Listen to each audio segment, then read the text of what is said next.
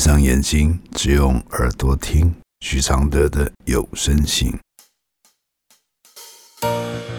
其实我已习惯，我的人生是苦涩，苦苦的，甚至酸酸的。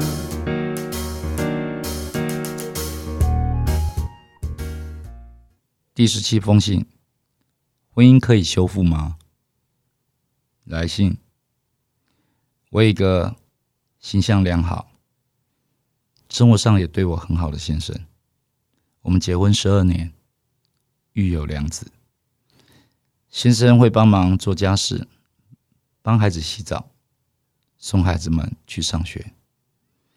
先生常准备我喜欢的吃食，对我娘家的人也都很照顾。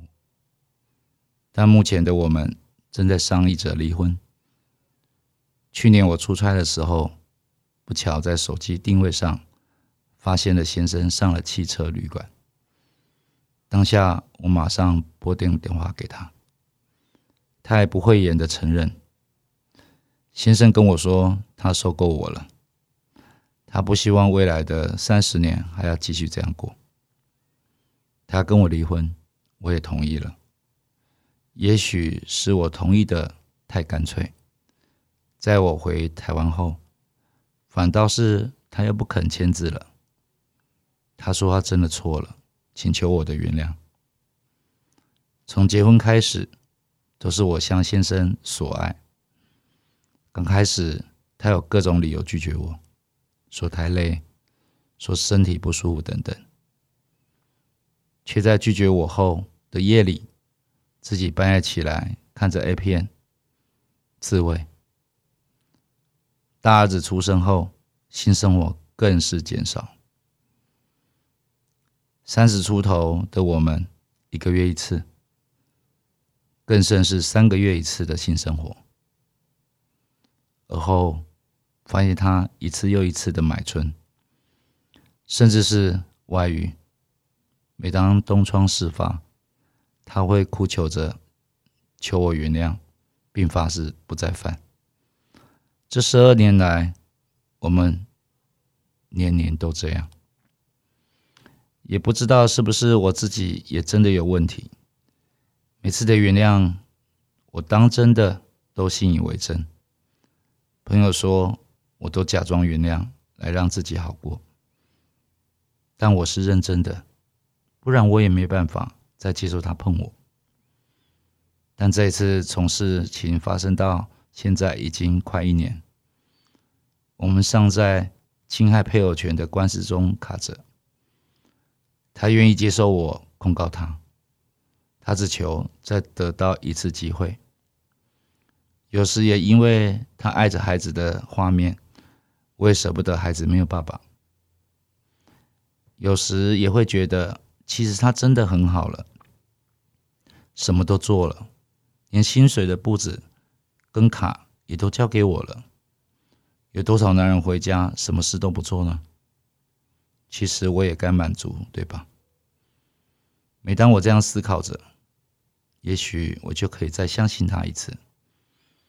每当我起心动念这样想的时候，脑海就会出现一个画面。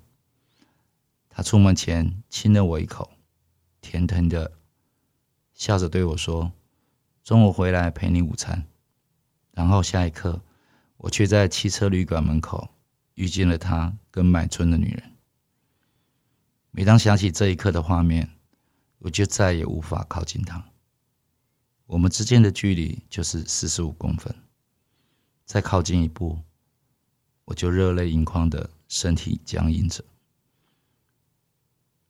更别说，他不知道为何在事发之后，看着我的眼泪，都会想要抱抱我。可是每当他靠近，我就是更害怕。这样的关系，连我自己都不知道该如何修复，要该怎么原谅。孩子还小，我有独立的能力。却也贪恋着习惯，但身体的抗拒跟不时热泪盈眶，让我真的很茫然。我的回复是：性生活会减少，不一定跟爱不爱你有关，可能跟你们相处的品质与冲突有关。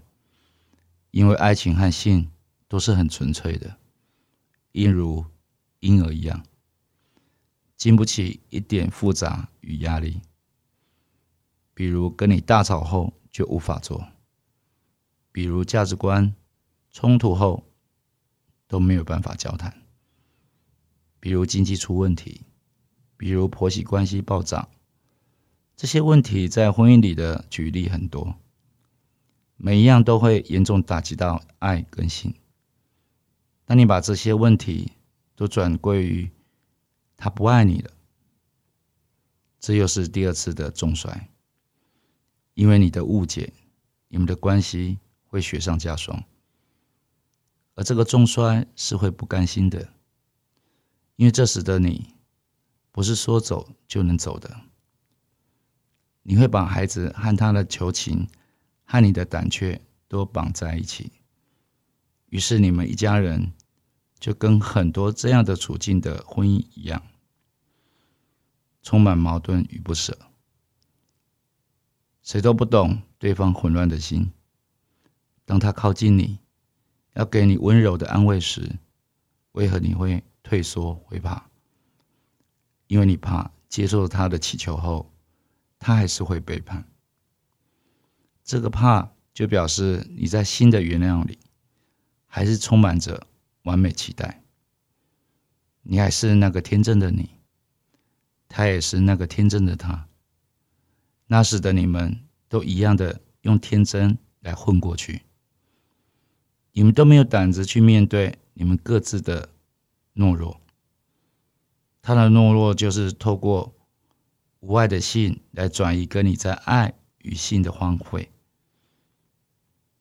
你的懦弱就是透过天真的原谅，来隐藏你在爱与性的独占。你们会忍受这些痛苦，是你们都一样看重这样的关系，却没有看重体谅的智慧。想要性可以自己来，这比想要性却只是等着，只是愿着要健康。婚姻真的很累，往往你要的时候，他很忙很累，都忘了你在单身时候怎么过的吗？自己来有什么好责怪的呢？把性想成你的独有，是最伤爱、最伤心的关系，因为都是规定，没有自然而然的尊重。把这封信给你老公看。把这封信的问题当成是你们沟通的起点，不要批评，只要聆听，这才是爱的灵魂所在。聆听与尊重，绝对比独占与批评更能救你的婚姻。这封信来自二零二零年，谢谢黄淑慧一起支持这封信的完成。其实我已习惯，我的快乐是黑的，圆圆的，甚至短短的，像一杯黑咖啡，不加糖的纯粹，总是一夜没睡，也能醒着书写。如果我是你的一杯咖啡，如果能和你的寂寞配对，不对不会，不醉不回，不是什么都扯上完美。如果我是你会喝的咖啡，如果注定我会吻你的嘴，不为不累，不美不醉，不必什么都要留住。滋味。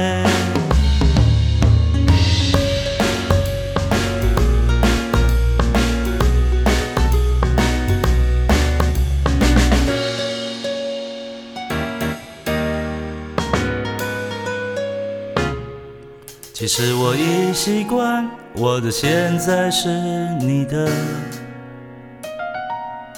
悄悄的，甚至冷冷的。其实我已习惯，我的爱情是空的，虚幻的，甚至真实的。像一杯黑咖啡，不加糖的纯粹，